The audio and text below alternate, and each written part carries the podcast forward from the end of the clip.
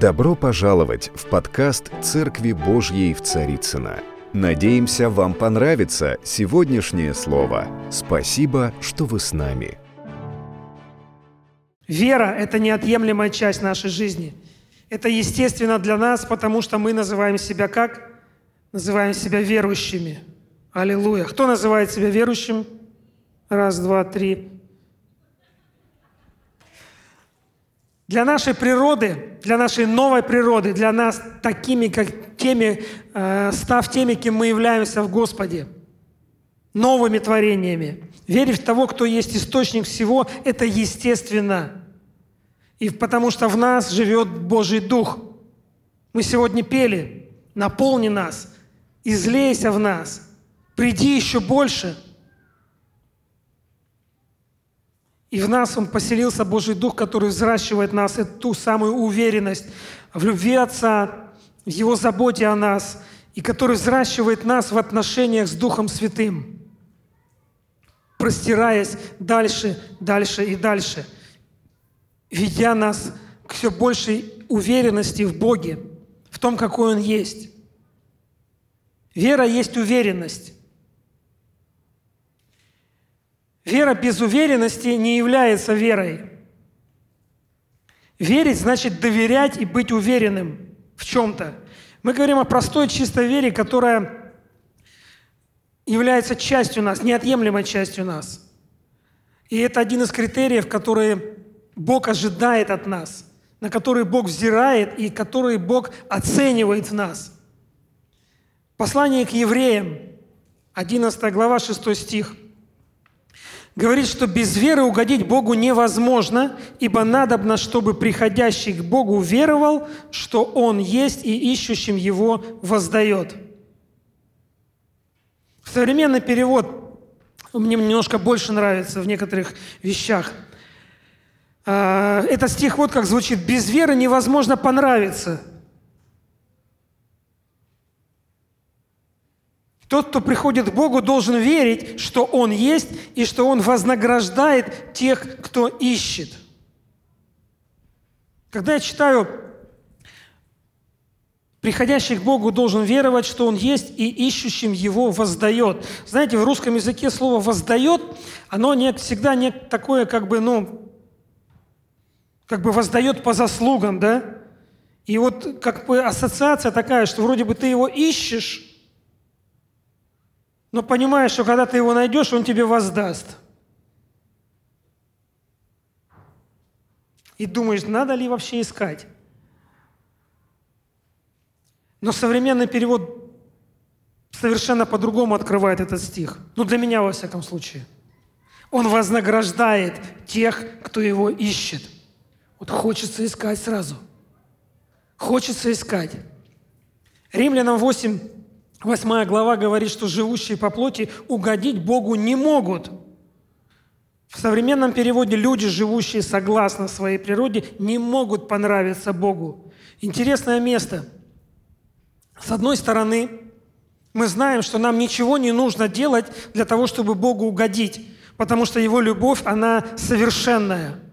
Мы не можем ее никак заслужить, мы не можем ничего сделать в своей жизни, э, чтобы чтобы заслужить эту любовь, потому что она благая, угодная, совершенная Божья любовь. Она без, безвозмездная.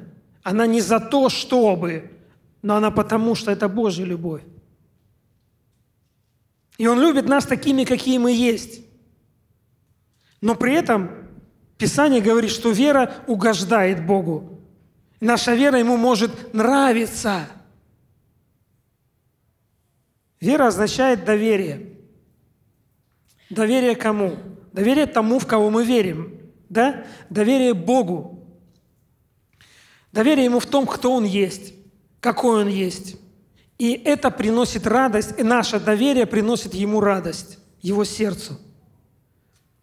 Мы можем видеть в Писании много историй о людях, вера которых впечатлила Бога, вера которых понравилась Богу она произвела на него впечатление. И эти люди, мы посмотрим и можем сказать, что они, ну, они не чем-то отличались от других людей. Они были слегка не такие, как все. В Матвея 8 главе, когда Иисус встретился с сотником, с оккупантом на всякий случай, офицером римской армии, и тот продемонстрировал удивительный пример веры. И он говорит, скажи только слово, и выздоровеет мой слуга. Он пришел просить к нему за слугу. И Иисус был впечатлен этой верой. Он говорит, и в Израиле я не нашел такой веры. Стих 13 говорит, сказал Иисус сотнику, иди, и так как ты веровал, так и будет тебе. И да выздоровел слуга его в тот же час. В Евангелии от Марка, 5 глава, знаменитая история женщины с кровотечением. 28 стих говорит, она сказала в своем сердце, если хотя бы, хотя бы к одежде его прикоснусь, выздоровею. В 34 стихе он говорит ей, «Тщерь, вера твоя спасла тебя. Иди в мире и будь здорова от болезни твоей». И здесь же он говорит Иаиру, «Не бойся, только веруй». Не бойся, только веруй. В Матвея 15 главе женщина Хананиянка, которая хотела, чтобы ее дочь исцелилась. Иисус сказал ей, нехорошо взять хлеб у детей и бросить псам, на что она ответила, псы едят крохи, которые падают со стола господ их. И ее ответ понравился Богу. Ее ответ впечатлил Иисуса, и Он сказал ей, женщина, велика твоя вера.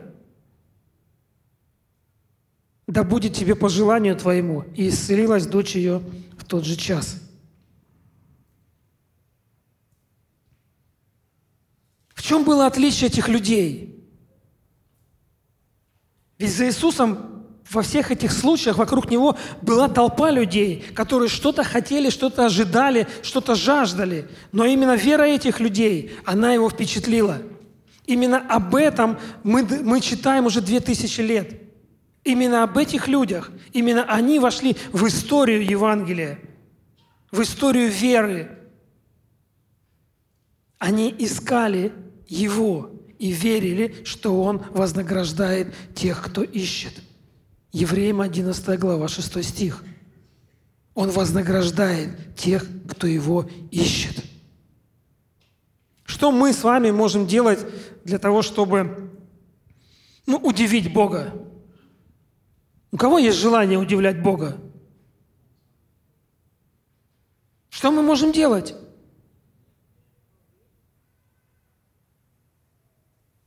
Выше прыгать. Громче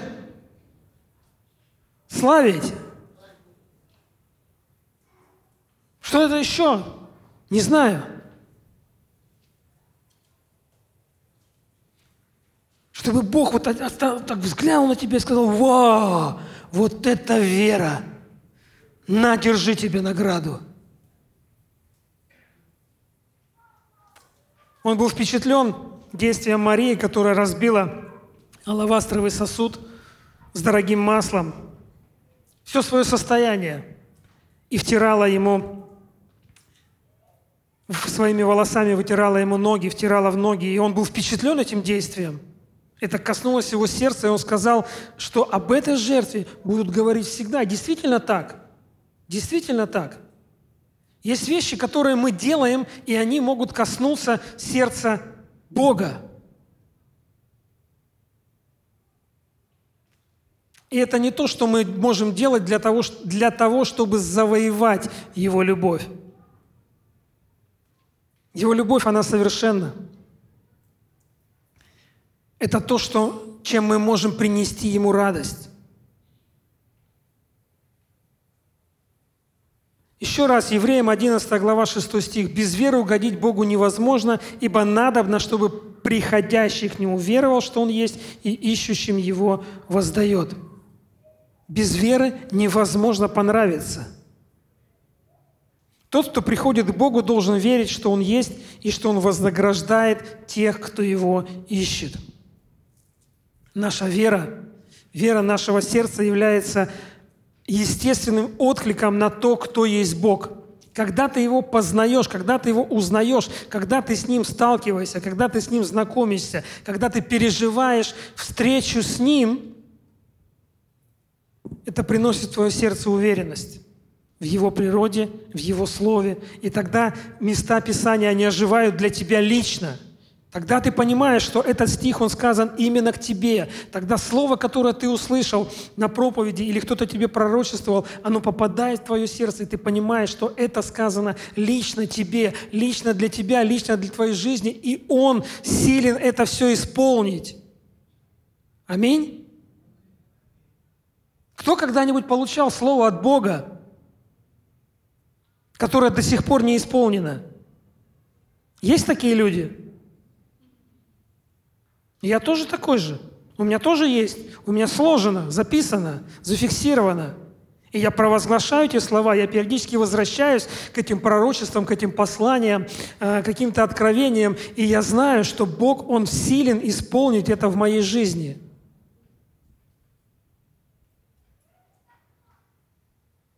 Слово говорит, что люди, которые не верят, они не могут угодить Богу. Потому что у них нет уверенности в том, каков Он. Они не знают, какой Он.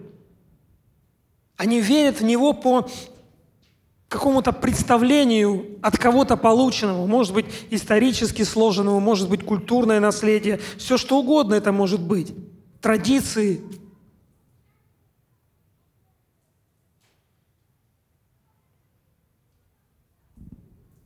В Евангелии от Луки в первой главе мы читаем историю о том, как отец Иоанна Крестителя, Захария, он был священником. Мы знаем это. Он служил в храме, был человек достопочтенный.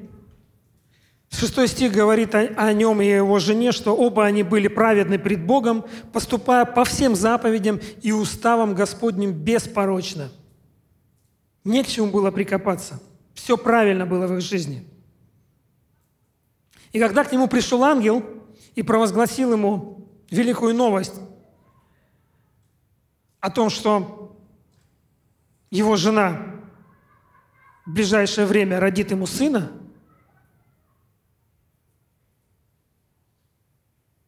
Двенадцатый стих говорит, что Захария, увидев ангела, смутился, и страх напал на него.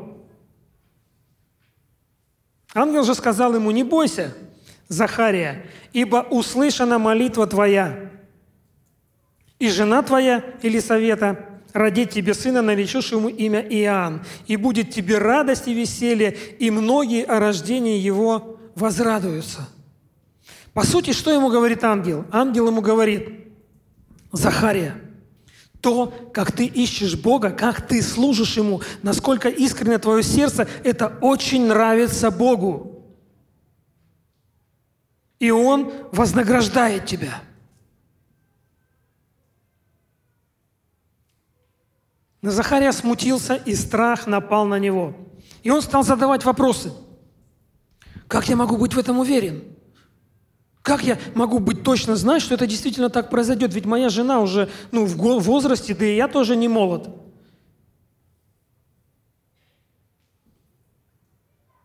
И ангел ему говорит, я, Гавриил, я пришел к тебе и принес тебе весть от Бога.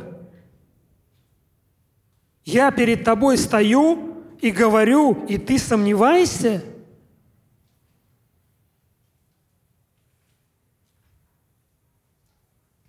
В итоге Захария онемел на определенный период времени, мы знаем.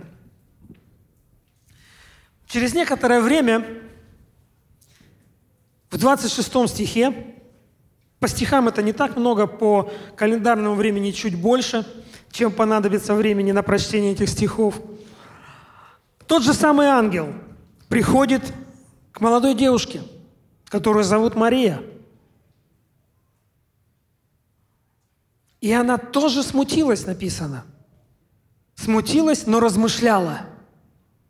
И потом также стала задавать вопросы ангелу. А как это будет? Как это будет? И в итоге в 38 стихе она сказала, да будет мне по слову Твоему». Были ли у нее сомнения? Были, раз стала задавать вопросы? Но от нашей реакции на Божье действие зависит очень много. Очень часто мы сами своими словами, своим, своими действиями, а, реакцией, поступками мы останавливаем чудеса Бога, которые предназначены быть явлены в нашей жизни, которые Он приготовил для нас – нам свойственно задавать вопросы, это нормально. Нам жизненно необходимо, я бы сказал, уметь задавать вопросы. Потому что вопросы – это общение, вопросы – это взаимодействие. Но вопросы, которые возникают в атмосфере недоверия, они ведут к неверию. Но вопросы, которые возникают в атмосфере принятия и доверия, они ведут к откровению. Неверие заграждает движение Бога в нашей жизни. Но мы не можем построить отношения с кем бы то ни было, не развивая доверие, не задавая вопросы друг другу. Будь то друзья наши, будь то наши коллеги на работе, в служении команды или взаимоотношения в семье – если муж с женой не общаются, не задают вопросы друг другу, они не получают ответов друг от друга, они не познают друг друга, и у них нет отношений. И такие браки не являются крепкими. Когда моим детям что-то непонятно, они приходят ко мне и задают вопросы.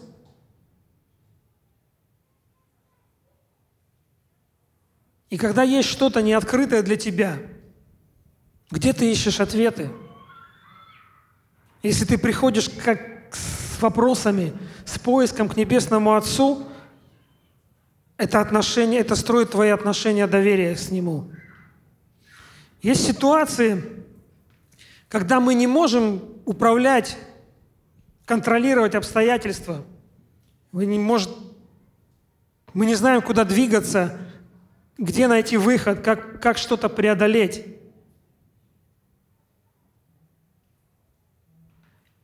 И вот тогда возникает вот это внутреннее обращение к Богу, доверие к Нему. И иногда нам, нам нужно, чтобы обстоятельства сложились вообще таким образом, когда уже точно ты не знаешь, куда двигаться, где найти выход, и тогда только ты можешь сказать, все, я себя исчерпал. Я использовал все файлы, все знания. Теперь только ты можешь что-то сделать. И тогда он говорит, вот теперь настало мое время в твоей жизни. Вера угождает Ему. Вера угождает Богу. Вера важна нам. Вся наша жизнь сосредоточена на том, чтобы угождать, должна быть сосредоточена на том, чтобы своей верой угождать Богу. Смотрите, апостол Павел во втором послании к Коринфянам он пишет э, в третьей главе, 14 стих, «Умы их ослеплены, ибо то же самое покрывало до ныне остается не снятым при чтении Ветхого Завета, потому что оно снимается Христом». И дальше 16 стих, когда обращаются к Господу, тогда это покрывало снимается. Павел говорит, что есть покрывало, завеса, которая скрывает духовную реальность. Но когда обращаются к Господу, покрывало снимается.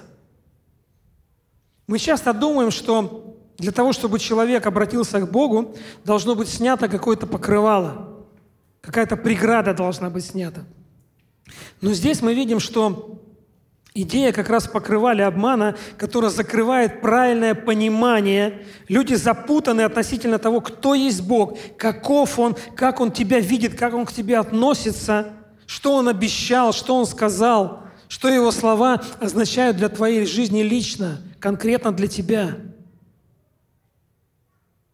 И эта сфера обмана, она окутывает разум людей.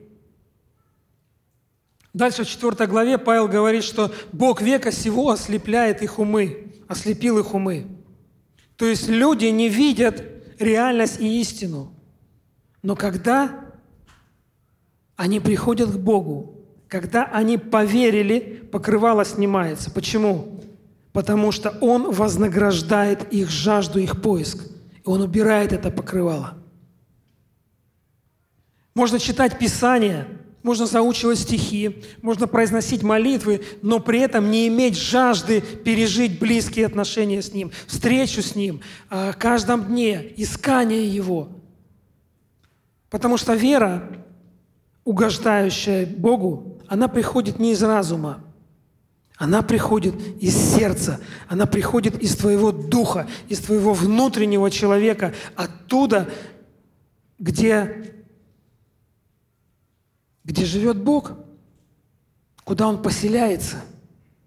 Есть место в нашем существе, которое предназначено только для Него, и никто не может занять его. Чем бы ты ни пытался – эту пустоту наполнить, это место принадлежит Богу и только Ему. Вера, угождающая Богу, она приходит не из разума, она приходит из сердца.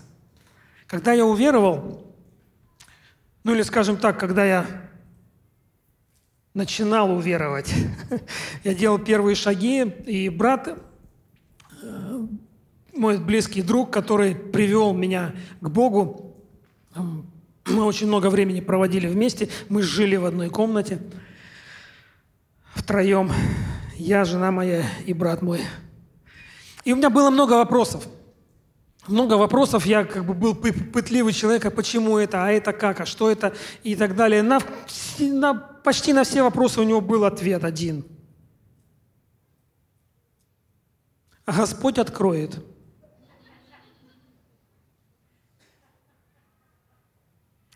Однажды наступил момент, когда утром, э, утром я стоял в комнате и задавал ему вопрос, задавал ему вопрос. Я хотел понять,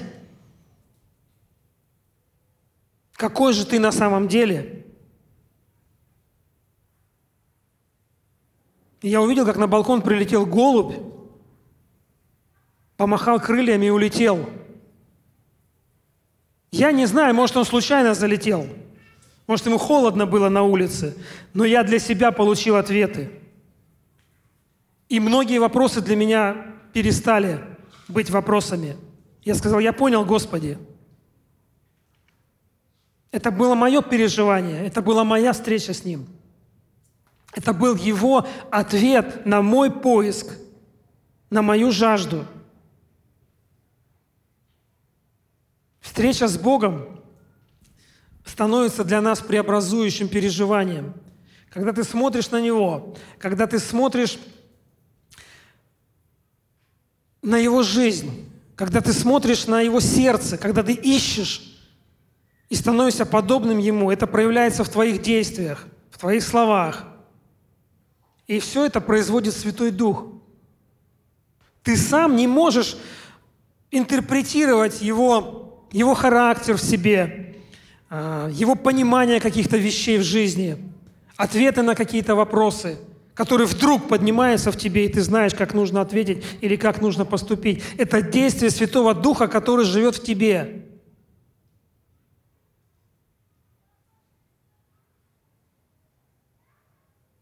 Знаете, есть люди, которые очень похожи на других людей. Ну, бывает так, идешь, раз смотришь на человека, о, как он похож там на кого-то, да?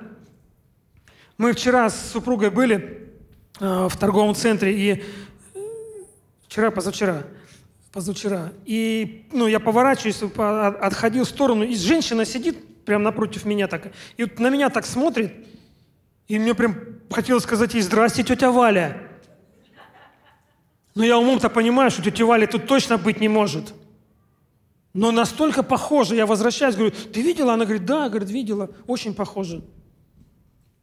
И, и так происходит, ну, бывает, мы встречаем таких людей, или же мы интерпретируем, ну, чтобы описать кого-то, мы описываем, что, ну, он похож вот там на кого-то, да, на артиста, например, там, не знаю, на знаменитого человека какого-то. У нас недавно было, э, мы служили с, с Ириной на семейном э, ретрите, семейный выезд для супружеских пар, 7 дней, и там была одна пара, и мужчина был ну, настолько похож на одного актера, известного российского актера. Причем все это, это, это нельзя было не заметить. И он говорит, да, я знаю.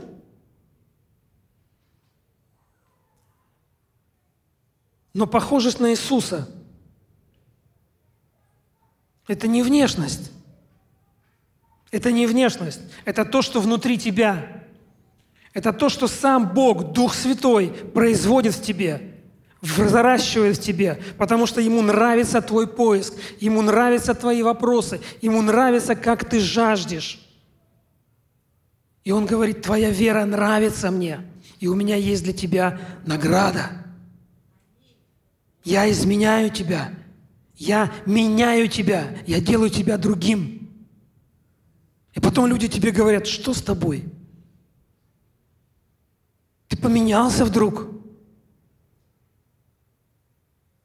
А ты говоришь, это не я, это Иисус.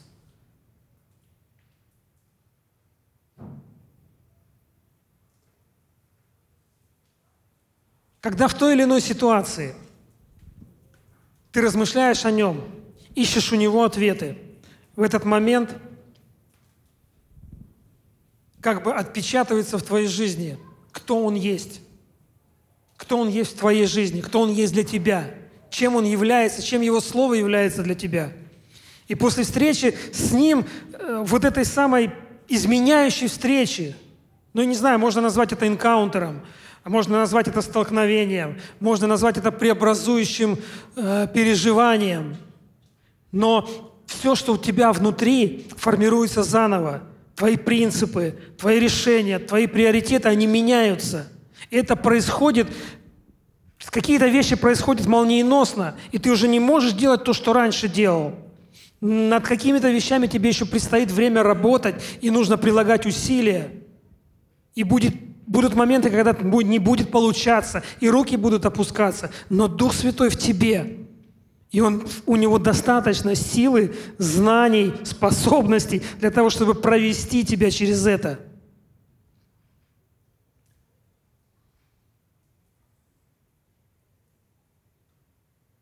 все больше я убеждаюсь, что Он со мной не просто как обещание, которое было дано мне, но как обещание, которым я живу. Я верю в то, что Он вознаграждает мой поиск, мою жажду. Я могу сказать, что я стараюсь жить в переживании присутствия Бога, где бы это ни было – на воскресном ли собрании, здесь особенно, но в каждом дне моей жизни, там, где я нахожусь. Именно в таком контексте вера, она становится нашей естественной составляющей. Когда ты смотришь на Него, взираешь на Него. Конечно, важны усилия, чтобы мы демонстрировали эту, эту жажду, эту ревность Богу. Не людям, Иногда, знаете, нам хочется продемонстрировать людям, чтобы люди видели, как мы молимся красиво, как мы поклоняемся глубоко и искренне. Я помню, э, дочь наша была маленькая, Полина, средняя, вот которая показывали ее тут по телевизору на экране. Она была маленькая, у нас была домашняя группа, и мы все время ну, молились вместе, дети всегда были с нами. И какой-то момент и во время молитвы я открываю, ну, молимся с закрытыми глазами, я открываю глаза и смотрю, она стоит напротив меня, рядом с мамой, вот с таким лицом. И я понимаю, что дети отражают то, что видят. Дети отражают то, что, то, то в чем они находятся. И я думаю, ну неужели наше э, предстояние перед Богом для нее выглядит вот таким вот таким вот несчастным. Аллилуйя. На прошлой неделе я ездил в Курск а, послужить там в одной церкви. И ездили мы вдвоем с Полиной. У нас было прекрасное время. 8 часов в одну сторону в машине общались мы, потом обратно. И мы говорили о Боге, мы говорили о, о том, как его чувствовать, как она задавала вопросы. Ее поиск, мне понравился ее поиск. Я, мое сердце радовалось. И я думаю, что радовался сердце Отца Небесного. Потому что когда мы были там, и у нас была молитва после собрания, и я знаю, что Бог говорил ей через ее сердце для людей некоторые послания, потому что потом нам прислали э, аудиозапись. Одна женщина свидетельствовала, как, ну, говорит, думаю, искала ответ, и в этот момент подошла дочь, дочь пастора Виктора. Это так интересно звучит, когда ты слышишь это от кого-то. И Бог проговорил через нее. Аллилуйя! Мое сердце, оно радуется. И я уверен, что радуется сердце Небесного Отца. И Он хочет вознаграждать этот поиск, эту жажду. Нет ничего более преобразующего, чем встреча с Богом, когда ты смотришь на Него и видишь, как твоя ситуация меняется – у израильского народа было, был период, когда у них был змей в пустыне, медный змей, поставленный на шест, для того, чтобы каждый в трудную ситуацию мог взглянуть на него и выйти победителем. Ну, это образ. На самом деле их кусали, сжалили змеи, и жизнь захочешь, наведешь резкость. Но наша ситуация иная. Я взираю на Него, но я не делаю это для того, чтобы получить благоволение от Него. Я смотрю на Него благодаря тому, что имею благоволение, которое высвобождено в мою жизнь, которое у меня уже есть. Писание говорит, благоволение мое простерто к тебе –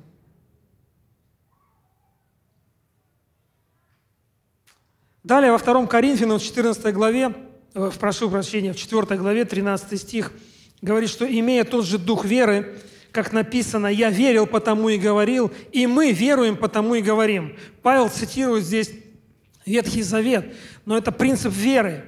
Мы верим и потому говорим. Мы возвещаем Христа, потому что наша вера, она вдохновляет нас свидетельствовать о том, что Он делает сегодня здесь, в каждом из нас – о Его делах, о Его чудесах. И есть сила провозглашения. Я говорил об этом в начале, да, сила свидетельства.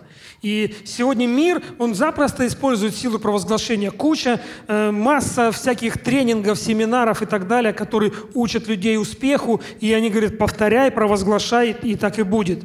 И у некоторых получается. Это работает. Я буду успешный, аминь. Люди становятся успешными, слава Богу. Но настоящая сила, в которой мы заинтересованы, это Божья сила. И она высвобождается тогда, когда мы провозглашаем то, что Он говорит, и то, что Он совершает. То, что Он говорит, и то, что Он совершает. В твоей ли жизни или, может быть, ты просто знаешь человека, в жизни которого он что-то совершил – и свидетельствуя об этом, ты также распространяешь его силу и даешь другим людям возможность прикоснуться к Божьей силе.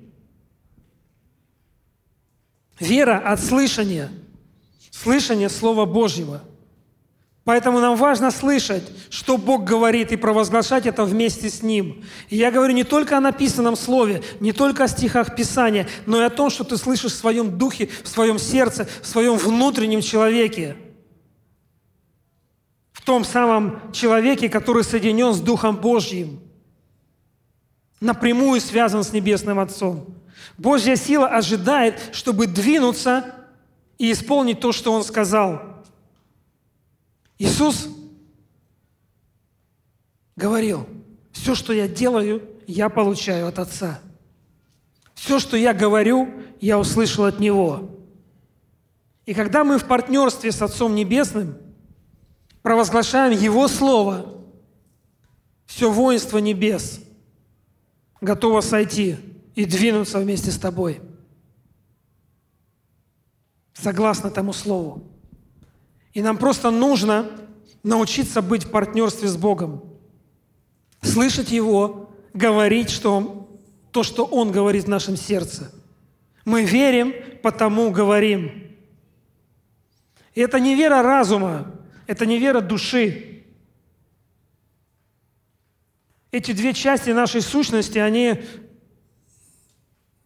иногда со скрипом входят в то, что Бог открывает духу. Не очень быстро принимают то, что приходит в дух от Божьего Духа.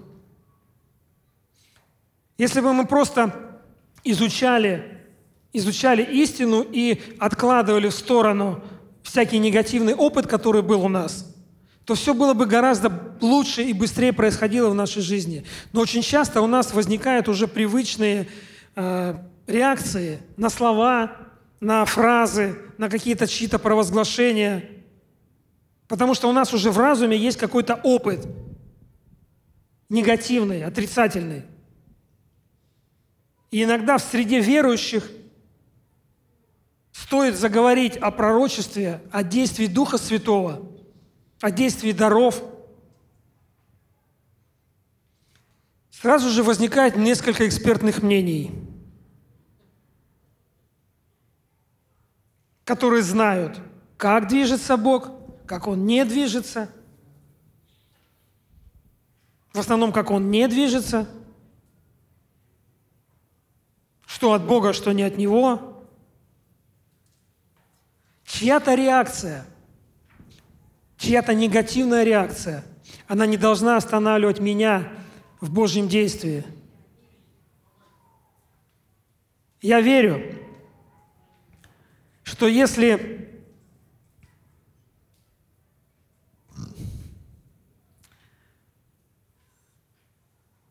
если дьявол восстает против чего-то, значит, я правильно двигаюсь. Никто не подделывает то, что не имеет ценности. Так что если мы встречаемся с тем, что враг пытается подделывать, извращать, клеветать, это должно нас ободрять и мотивировать двигаться дальше. Да, у меня не всегда получается. Иногда я проигрываю. И иногда я вынужден признавать, что моя вера мое провозглашение, а, мое стояние в чем-то, в вере не принесло успеха, не принесло прорыва на данный момент времени в том или ином направлении. Но есть у меня такие сферы. У кого еще есть?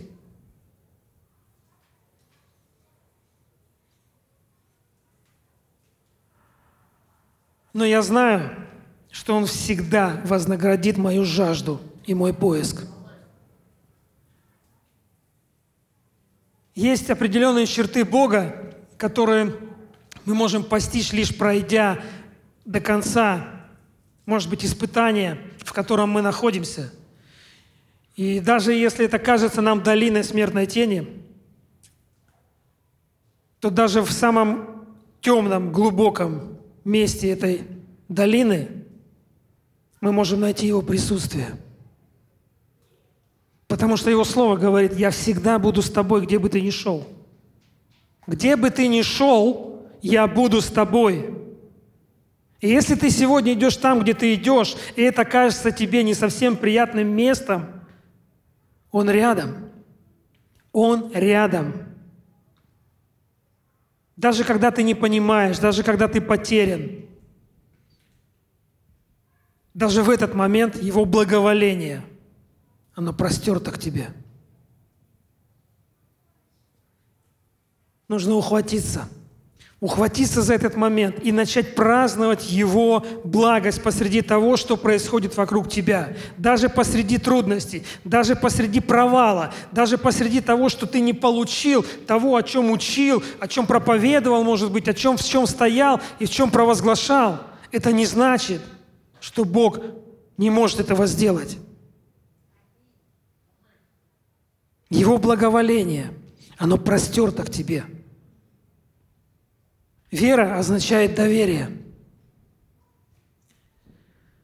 Все, что Бог ожидает от нас, чтобы мы держались заданного курса и доверяли Ему, чтобы мы продолжали верить, продолжали доверять. И порой все, что нужно, просто тихо продолжать верить и культивировать в своем сердце ему доверие. Один проповедник сказал, что если все, с чем ты остался, это Бог, рассматривай это как подарок. Что бы ни происходило в моей жизни, есть ситуации, когда кажется, что все. Но Бог, Он всегда остается. Бог, Он всегда остается. И Его присутствие, Его нахождение в моей жизни – это подарок. Это Его вознаграждение моего поиска, моей жажды. Каждый из нас сталкивается с проблемами и вызовами, и до тех пор, пока мы на этой земле, это будет в нашей жизни. И все, что нам нужно, нам нужно просто сохранять уверенность в том, что Он благ всегда. Всегда. И свое обещание Он исполнит. Есть времена, когда нам нужна громкая вера, двигающая горы, провозглашающая на всю округу Его послание, Его Слово. Но также Бог доверен, э, Бог заинтересован в нашем тихом доверии. Может быть, никто не будет слышать вокруг, и все будут видеть только то, что ты, может быть, остановился, может быть, не достиг чего-то, чего все ожидали от тебя. Но только Бог знает, куда Он тебя ведет. И в своем сердце ты держишься за эту надежду. Как написано, после огня тихое веяние ветра, и в нем Господь.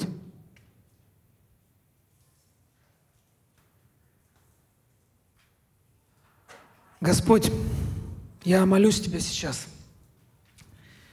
Я прошу Тебя, любящий Отец,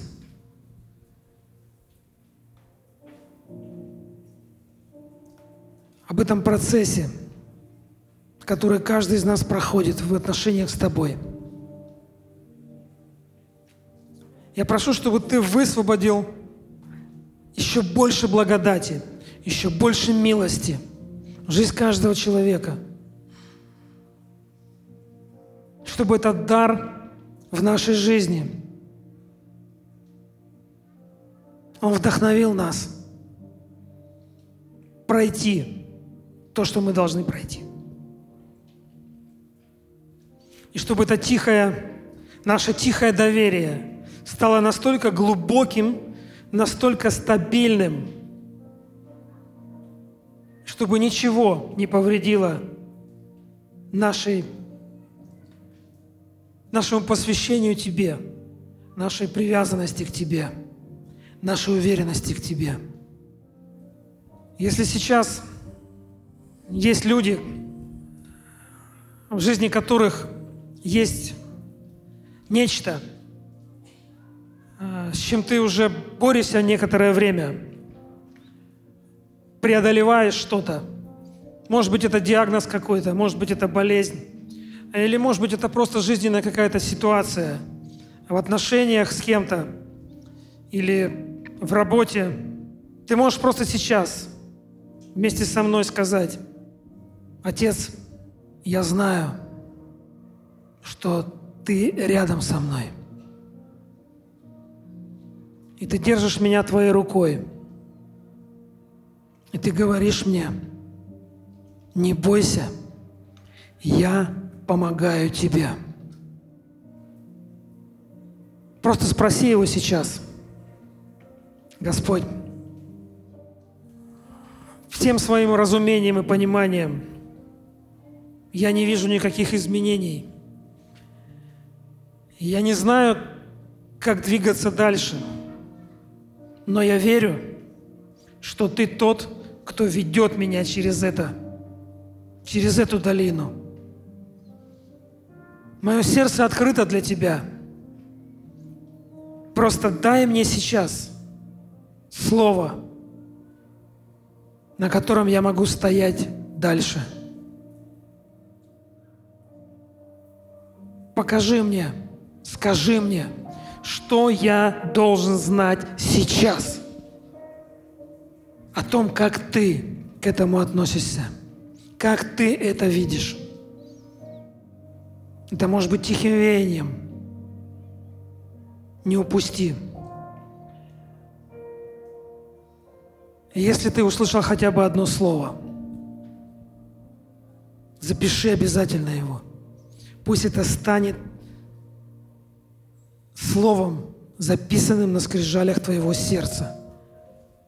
Напиши его, сделай его видимым. Каждый день обращайся к нему и провозглашай. Наш Бог, Он Бог, для которого любая твоя проблема, любая твоя гора, она вообще не препятствие. У Него есть для тебя выход, у Него есть для тебя решение.